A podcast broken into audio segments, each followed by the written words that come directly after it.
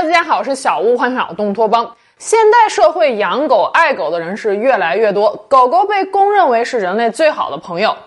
它们能带给人类的不仅仅是陪伴，甚至是一些实质性的帮助，比如说搜救犬、缉毒犬、导盲犬、治疗犬等等。有这么一条狗，它既不是咬了吕洞宾的二郎神的哮天犬，也不是吃了月亮的天狗，但是它却在机缘巧合之下，凭借着一犬之力，将两个家庭送上了热搜。俗话说：“天狂必有雨，人狂必有祸。”今天咱们就来聊聊曾经闹得沸沸扬扬的徽州宴事件。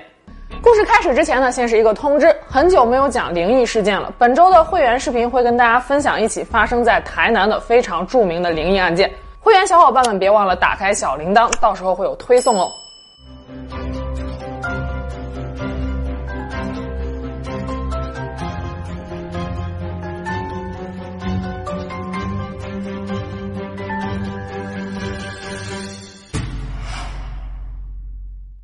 二零二一年七月初，这样一段视频在网络上广为流传。视频中，一个穿着黑色 T 恤的女子大声叫嚣着说道：“谁敢动我的狗，我就把他的孩子给弄死！几个徽州宴都是我开的，几千万我都赔得起。”我是讲话明明，我在交代他以后做人做事。有两个孩子了，可知道？我讲了，我讲了，你今天你不不给狗弄走，我跟你讲不可能的。别的话都你这个干净了我的狗，按照我的狗我就给你孩子死，是不是？不要钱吗？来来来，来来来，我干几个徽州宴嘞？来这宴都是我干的。来，你现在现在弄，来，你现在搞干你。现在我这个狗去弄呀。事情的经过是这样的：二零二一年七月二日中午时分，安徽蚌埠市某高端住宅小区，一位邹姓女士在没有拴绳的情况下下楼遛狗。这位邹姓女士就是刚才视频中穿着黑色 T 恤的女子。恰逢此时，同住一个小区的邵某带着孩子下楼买菜。小区的监控录像显示，在单元楼门口，邹某的狗一下子就扑到了邵某孩子的身上，小朋友当场就吓哭了。邵某事后表示，这已经不是邹某第一次遛狗不拴绳了。从监控录像中可以看出，邵某在愤怒之下先给了邹某两巴掌，然后两个人就扭打在了一起，肢体冲突持续了有一分多钟。随后，邵某给其丈夫打电话，夫妻俩一起报了警。民警赶来小区后调解纠纷，可没想到此时邹某和邵某及其老公又发生了冲突。根据邵某所说，他拿起手机记录下来了整个过程。一共拍摄了二十多分钟，但是因为聊天软件的限制，他把其中两分钟的内容发给了邻居和亲戚。后来不知道是谁将这两分钟视频中邹某的嚣张言论单独剪辑了出来，放到了网络上。同住一个小区的其他业主还说，邹某遛狗不拴绳的事情已经在业主群里引起公愤了。这并不是他家狗狗第一次扑人了，去年这只狗就追赶过小区的另外一个女孩。邹某的那一番“人不如狗贵”的言论彻底引爆了网络，事情很快就被推上了热搜。人们几乎一边倒地指责邹某的嚣张，并且开始深扒他口中的徽州宴的背景。徽州宴是蚌埠当地一家高端连锁餐饮品牌，二零一七年开业之后，很快就做得红红火火。无论是菜品、就餐环境还是服务质量，都是当地餐饮业的佼佼者。谁都没有想到，疫情都没有打垮的徽州宴，会因为邹女士的一句话，迎来开业以来最大的危机。视频意外走红之后，徽州宴成为了众矢之的，网友们自发的抵制该酒楼，甚至编出了这样的顺口溜：第一，以后谁要在徽州宴请客，请不要通知我，我不去吃酒席，也不会随礼；第二，徽州宴如果不倒，是我们蚌埠人没做好；第三，从此以后再也不敢去徽州宴吃饭，怕老板娘放狗咬人。很多在酒楼办了充值卡或者是预定了酒席的客人，纷纷要求退卡或者是退订酒席。以前需要提前好几天预定的徽州宴，很快变得门可罗雀。七月三日，蚌埠徽州宴餐饮有限公司开始了一波危机公关，他们发布了一篇致歉声明，表示视频中邹女士的行为纯属个人言行，与公司无关，对此事造成的不良社会影响向公众致歉，还特意强调了公司由多名股东组成。并非邹女士所说的是谁谁谁家的公司。鉴于邹女士的行为给公司带来了负面效应，全体股东开会后决定解除与邹女士的聘用关系。但是网友们显然对这样一封致歉信并不买账，大家扒出蚌埠徽州宴餐饮有限公司的法人代表是盛祝涛，而且盛祝涛持股百分之九十。盛柱涛不是别人，正是视频中邹女士的丈夫。老板解雇老板娘，这封糊弄人的致歉信，简直就是在广大网友的怒火上添柴加薪。七月五日，蚌埠警方发布了警情通报，称依法对邹某殴打他人的违法行为予以行政拘留三天，对言语威胁他人人身安全的违法行为以行政拘留四天，合并执行行政拘留七天。同时，邵某也因为殴打他人被行政拘留三天。从监控录像来看，确实是邵某先动手的，所以警方各打五十大板的处置也挑不出来太大的毛病。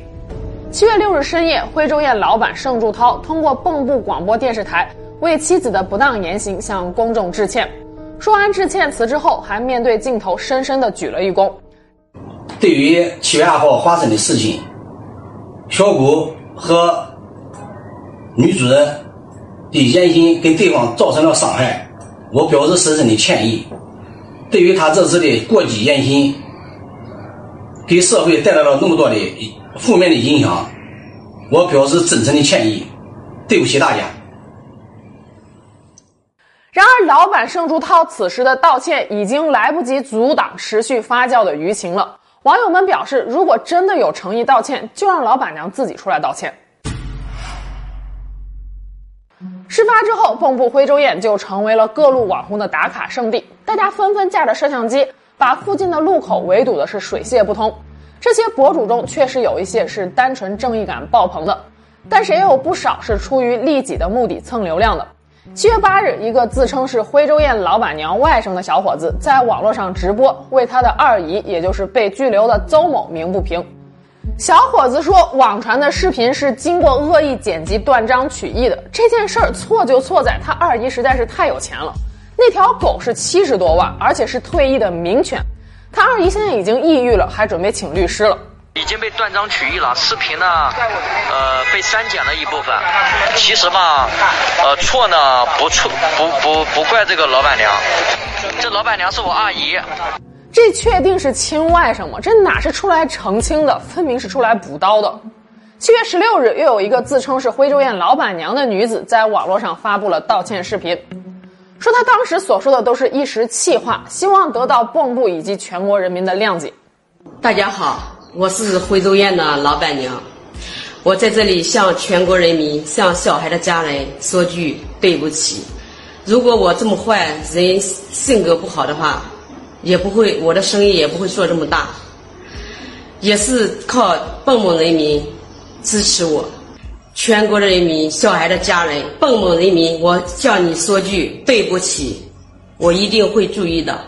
经过当地警方核实之后，那个所谓的外甥和自称是徽州宴老板娘的女子，全部都是假冒的。道歉视频中的女子网名是丽姐百味人生，目前她的抖音账号已经被封了。之后又有网友扒出了徽州宴的税务问题。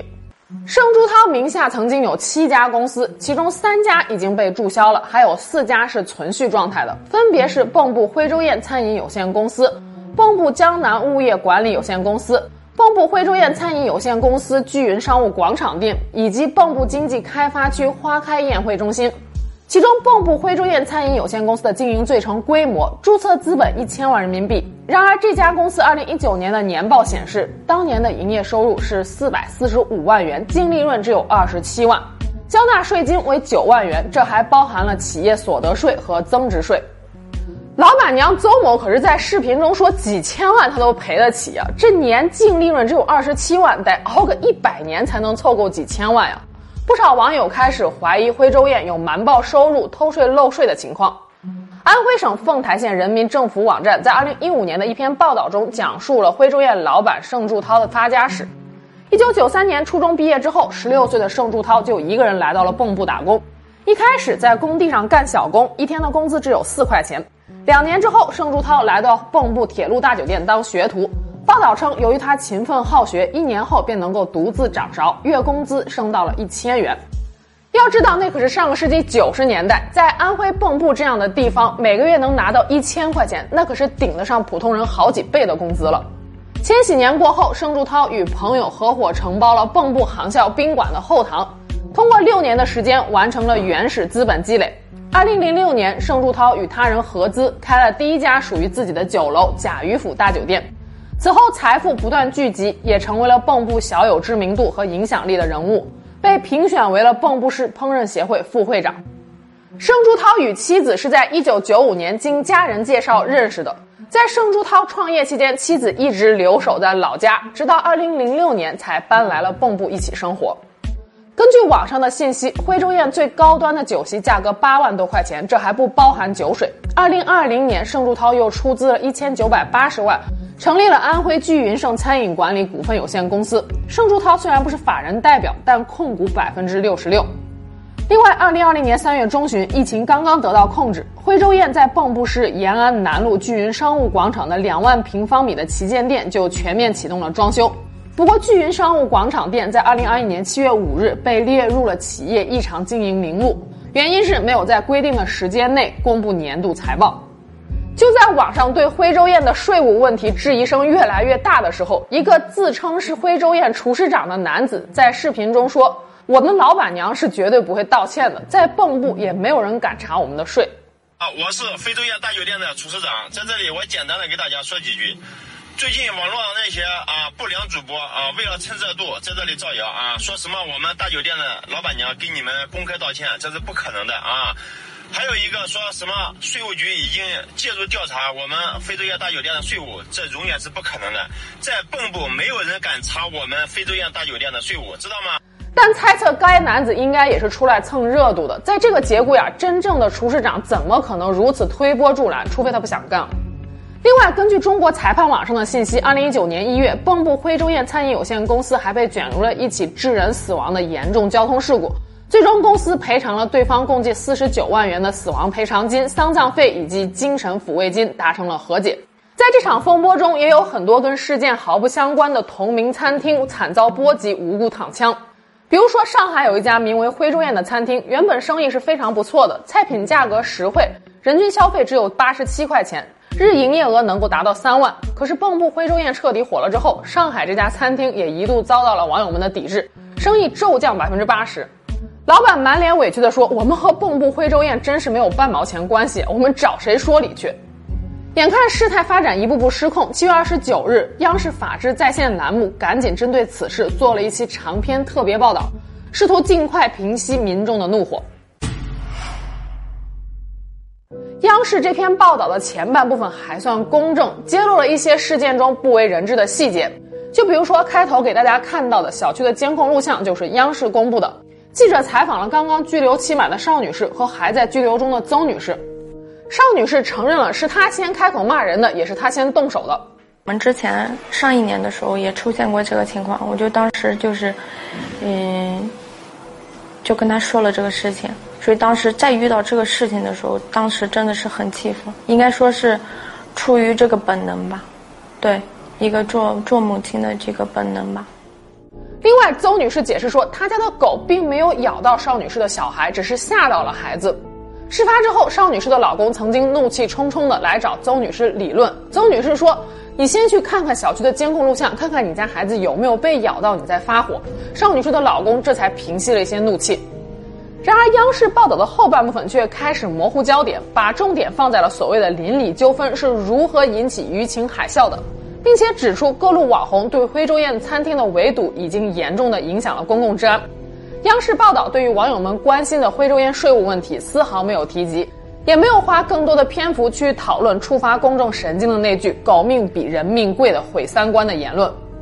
不可否认，邵女士先动手确实是不对的，也给孩子做了一个不好的示范。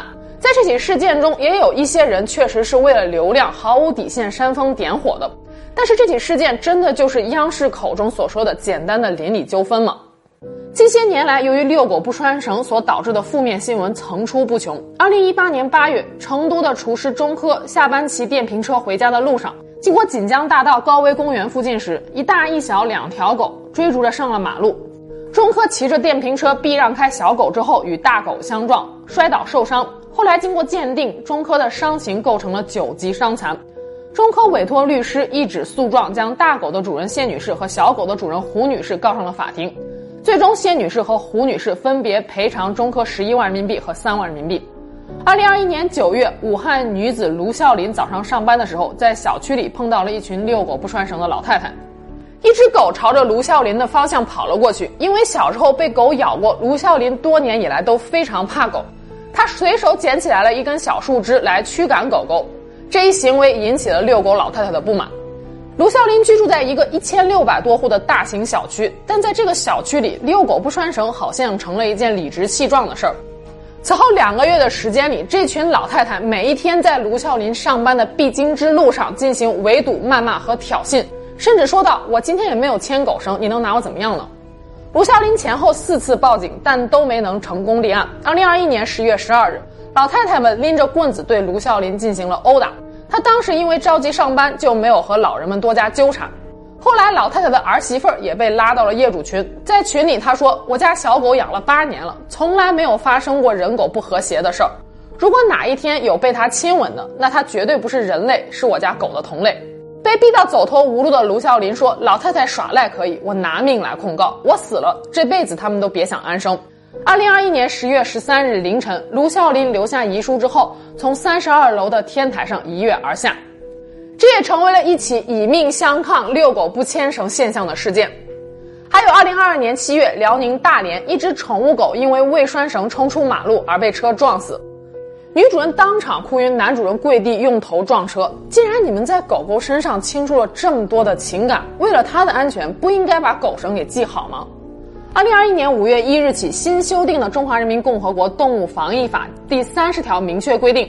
凡携带犬只出户的，都应该佩戴犬牌，并且采取系犬绳等措施，防止犬只伤人以及疫病的传播。所有狗引发的问题都不是狗的问题，而是人的问题。只要人没有问题，狗就不会出问题。遛狗不拴绳是违法行为，也是徽州宴事件引起民愤的第一个关键点。第二个关键点是邹女士的言论捅破了阶级之间的最后一层窗户纸。富人仅仅因为有钱就可以把穷人的尊严踩在脚底下践踏了吗？人如刍狗是以为只存在于旧社会的字眼，没想到这一幕竟然发生在了当下。上个世纪五十年代，上甘岭战役中舍身炸碉堡的战斗英雄黄继光，在小时候就曾经被地主压迫，在地主家的狗死后，为狗披麻戴孝三天，最后还给狗买了棺材安葬。山东省荣成县的一个小山坡上有一块特殊的石碑。被称为“遭祸冤狗碑”，立于民国二十三年七月。